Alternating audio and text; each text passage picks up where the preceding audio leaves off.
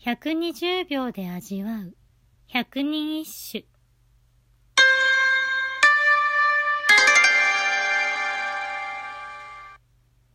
第一番。秋の田の狩尾の伊予の苫をあらみ我が衣手は梅雨に濡れつつ。天智天皇。収穫の秋。稲の借り入れの季節。農作業のために作られた粗末な小屋で稲が獣に荒らされぬよう農民たちは泊まりで番をしたそうです。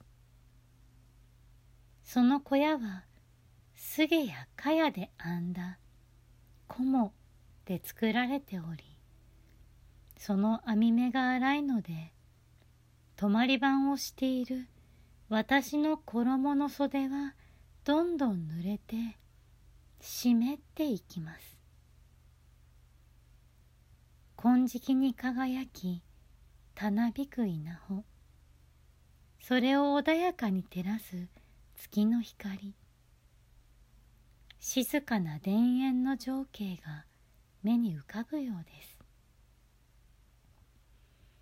この歌の作者は645年の大化の改新で中富の鎌足と共に蘇我氏を討った。中野大江の王子こと天智天皇。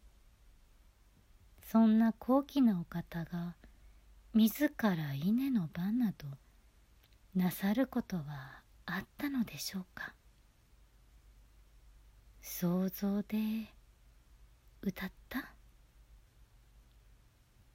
天智天皇大化の改新虫ごはん